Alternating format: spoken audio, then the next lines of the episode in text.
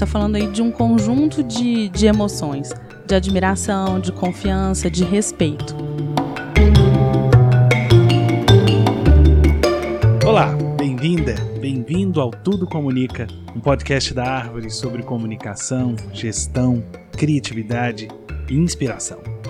No episódio de hoje a gente vai falar de uma palavrinha que a gente ouve assim como uma nuvem, ela passa, ela passa perto das empresas, ela passa nos veículos de comunicação. A gente sabe que ela é uma coisa importante. Na hora do aperto a gente grita por ela, mas a gente precisa aprofundar um pouquinho mais sobre o seu significado e sobre os seus desafios.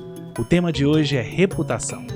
E para conversar com a gente, eu tenho prazer em receber a nossa colega Silvia Sales. Ela é publicitária, tem mestrado em comunicação corporativa pela Universidade Erasmus, na Holanda, e já há alguns meses ela tem o desafio de trazer essa temática reputação para a árvore. Então, esse tema tem passado por meio dos nossos almoços, dos nossos churrascos, das nossas reuniões, dos nossos desafios estratégicos. Então, nada melhor que uma pessoa que está estudando muito sobre isso há muitos anos para conversar com a gente no nosso podcast.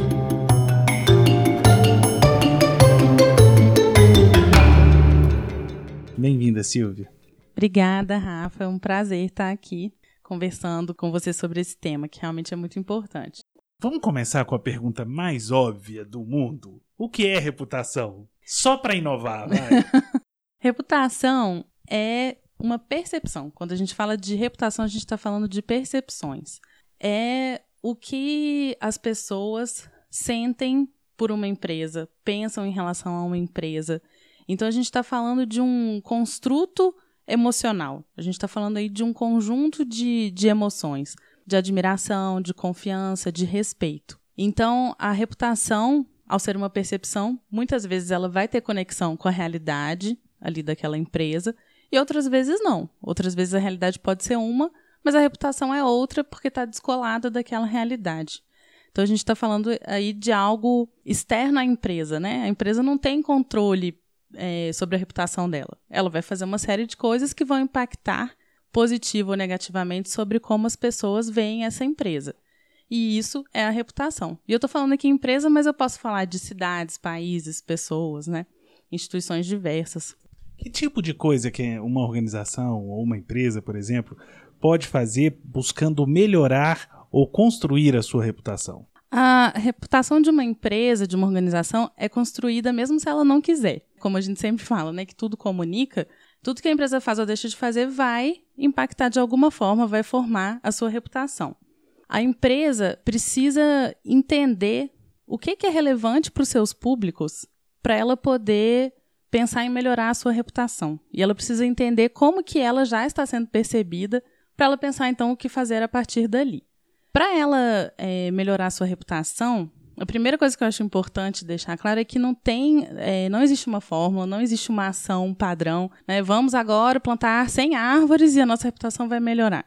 A empresa precisa, antes de tudo, ser aquilo ali que ela está querendo. Né? Se ela quer ser percebida como uma empresa ética, antes de tudo, ela tem que realmente ser ética. Não adianta ela falar que ela é ética, não adianta ela querer convencer ninguém disso. Então, primeiro ela tem que ser aquilo ali, ela tem que agir de acordo com aquilo ali, e depois ela pode comunicar sobre aquilo. Mas, em primeiro lugar, aquilo ali, aquele valor tem que estar impresso nas ações diárias da empresa. Na forma como ela trata os seus funcionários, na forma como ela é, produz né, o produto ali que ela vende. Então, é, não existe uma ação no sentido de vamos agora melhorar a nossa reputação e para isso vamos fazer tal coisa tudo que a empresa faz está de alguma forma impactando a sua reputação. Mas se ela quiser melhorar a reputação, ela tem que conseguir ser mais relevante para os seus públicos. E aí, para isso, ela precisa entender o que eles esperam dela. É engraçado porque a gente fala de reputação e, e naturalmente isso liga ao ambiente corporativo. E outro dia a gente conversava aqui e me veio um exemplo de reputação pessoal que eu vivi muito na infância, não sei se você viveu, mas eu morava num bairro onde todo mundo vendia chup-chup. Chup-chup também chamado sacolé em algumas cidades, mas nada mais é que um saquinho plástico com suco lá dentro, né? E congelado. E as crianças nessa época lá no meu bairro, todo mundo vendia chup-chup. Era um início de um empreendedorismo. E aí eu me lembro da minha casa, as pessoas diziam: Olha, na hora que você for comprar, me avisa de quem vai comprar. E aí a minha mãe, a minha madrinha, ela sempre dizia o seguinte: não compra na casa daquele menino porque a mãe dele é porca. E aí, qual era o medo? Era que a água não fosse filtrada. Isso é um exemplo de reputação. Né? Perfeito. Né? E essa reputação era construída é, não por placas, por nada, ela era construída pela presença daquela família na comunidade. Uhum. Não se fala em comunicação vendendo chup-chup, mas acho que é um exemplo, né? É um exemplo perfeito. E da mesma forma, a gente pode pensar na presença das empresas na comunidade. Uma empresa que tem uma presença que degrada de alguma forma ali o entorno dela, ela vai ter muito problema de reputação. Isso é uma coisa interessante da gente é, entender, porque, voltando ao seu exemplo do chup-chup, a questão lá era o produto. Né? Então a gente até poderia pensar que o importante era o chup-chup estar tá geladinho, ser gostoso. Mas não, o mais importante aí, né, para sua mãe, para sua madrinha, era o como ele era feito, né, o que estava por trás daquilo ali. E isso é o que vem acontecendo cada vez mais. As pessoas têm se tornado consumidoras mais conscientes, então querem saber muito mais o como sobre os produtos que elas vão consumir. Porque cada vez mais é fácil, né? Eu ter uma blusa de boa qualidade, eu posso encontrar em várias lojas, mas se ela é feita com trabalho análogo à escravidão, eu não vou querer essa blusa. Né? Então eu preciso saber quais são os princípios que estão por trás daquilo ali que eu estou consumindo. E, e Silvia, é interessante porque tem uma máxima, não sei de quem é essa frase, que reputação você leva a vida inteira construindo e alguns segundos você pode perdê-la. Uhum. É, a gente precisa de um colchão, todas as organizações precisam de um colchão reputacional. Até porque situações, crises podem acontecer. Além de fazer tudo direitinho, se isso acontecer, né? Tem que estar preparado para situações onde essa reputação vai ser chamada como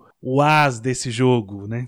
Com toda certeza. Essa frase, ela ficou mais famosa quando foi falada pelo Warren Buffett que ele mesmo sofreu isso que ele falou. Quando teve a crise financeira de 2008, ele perdeu muitos pontos na reputação dele, né? Então, a reputação é mesmo uma construção de longo prazo. Não tem como eu querer, né, em um mês mudar a minha reputação, mas ao mesmo tempo, ela se constrói ao longo de muito tempo e consegue ser destruída muito rapidamente. As empresas têm que ter essa questão né, das ações corretas, transparência, ética, um nível de, de cidadania corporativa muito alto para conseguirem ter e manter uma boa reputação. E isso vai ajudar no caso de acontecer uma crise. Então, o que, que acontece? Quando existe um problema reputacional, a gente vai ver ali qual que é o nível do voto de confiança que as pessoas dão ou não dão para a empresa. E uma coisa que faz muita diferença também é a forma da empresa responder a uma crise. Né? Então, tentar jogar a culpa para um fornecedor, é, demorar a assumir aquilo ali que aconteceu, só depõe contra, só dificulta esse processo de retomada de reputação. É interessante, Silvia, porque por trás da reputação das empresas está a reputação das pessoas. São as pessoas que fazem, que constroem e também destroem essa, essa reputação. Eu estou falando isso para saber sua opinião sobre projetos de reputação que não saem do departamento de comunicação.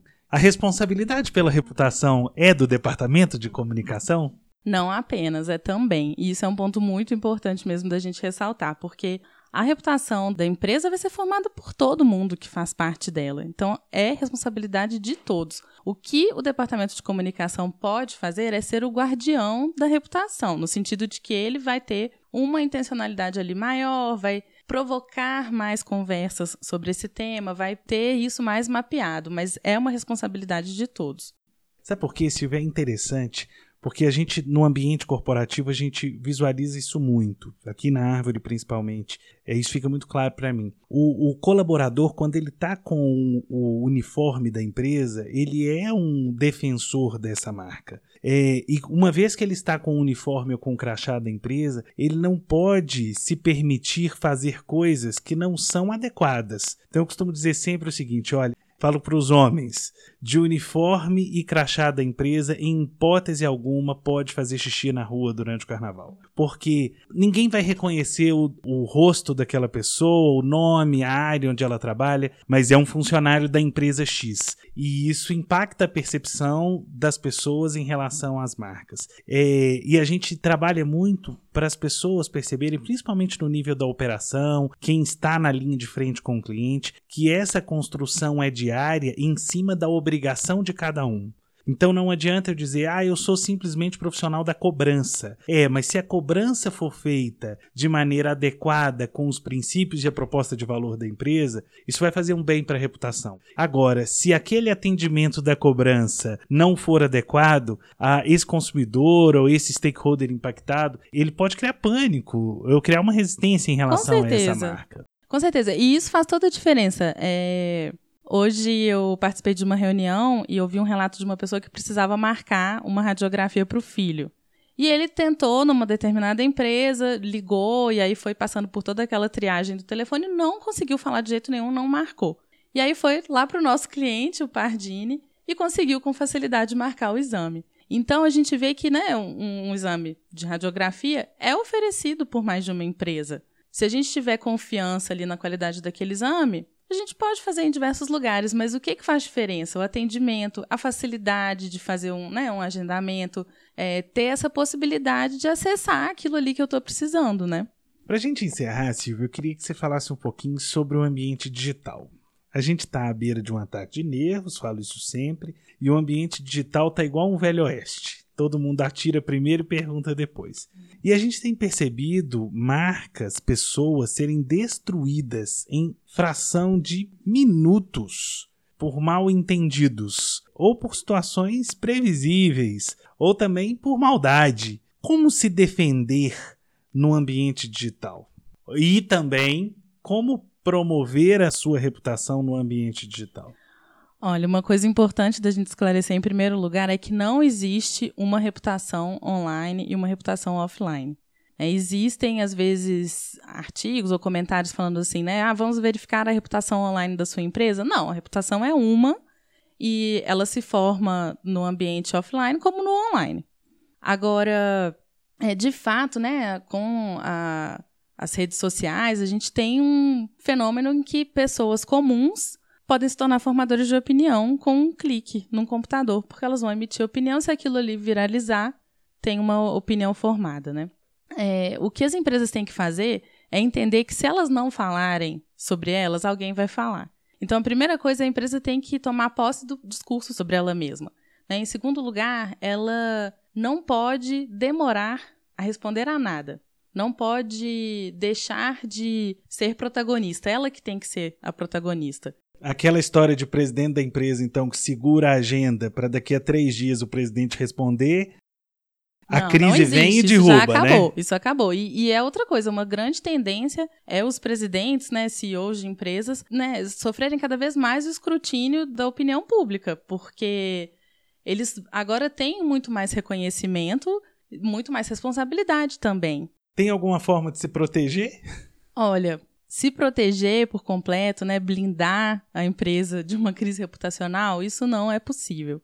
Mas o que a empresa pode fazer é realmente procurar é, investir ao máximo nessa formação do seu colchão reputacional. E aí, para isso, ter um olhar para os diversos públicos, ter um olhar para o setor do qual a empresa faz parte, porque existe uma contaminação também. Às vezes a empresa é muito boa, mas o setor do qual ela faz parte tem uma reputação ruim e pode contaminar a reputação da empresa, né? Tem a contaminação do país de origem daquela empresa, então tem que ter uma atenção para todos esses aspectos e ter realmente a reputação como parte da estratégia da empresa.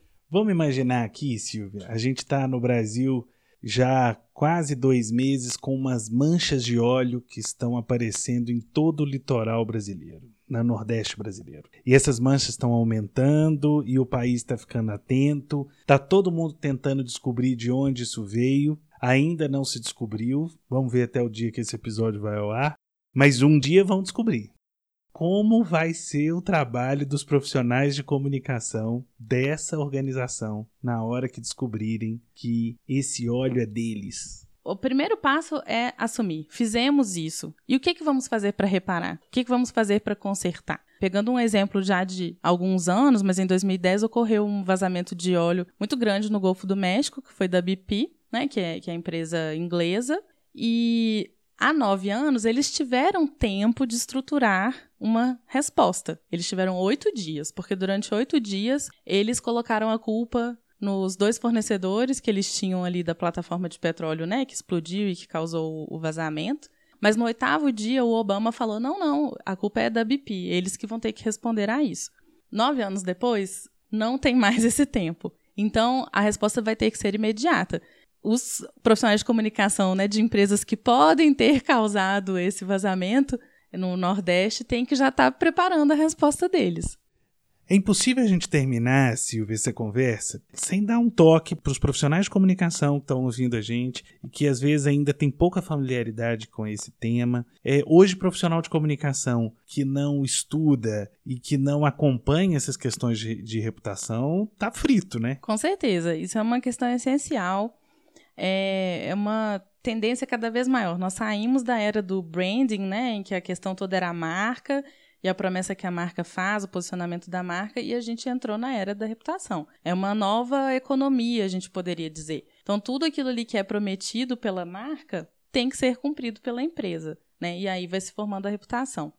Em termos de dicas para profissionais da área, né, para estudantes, é, eu diria que o mais importante é procurar estar tá muito antenado Existem muitos estudos sobre reputação que são publicados anualmente, então é, né, possível ver o que está sendo publicado aí. Está muito antenado a essa questão é, dos diversos públicos, em procurar entender o que, que os diversos públicos esperam de uma determinada empresa e entender como que a empresa vai atendendo aquilo ali, ter esse olhar é, sistêmico em termos de públicos e de possibilidade de atuação das empresas. Bom, Silvia, muito obrigado por participar conosco do Tudo Comunica. Viu? Eu que agradeço pela oportunidade, foi um prazer. Hoje o papo foi com Silvia Sales, publicitária, mestra em comunicação corporativa, especialista, estudiosa sobre reputação e orgulhosamente nossa colega de árvore. Silvinha, obrigado. Vamos continuar essa conversa?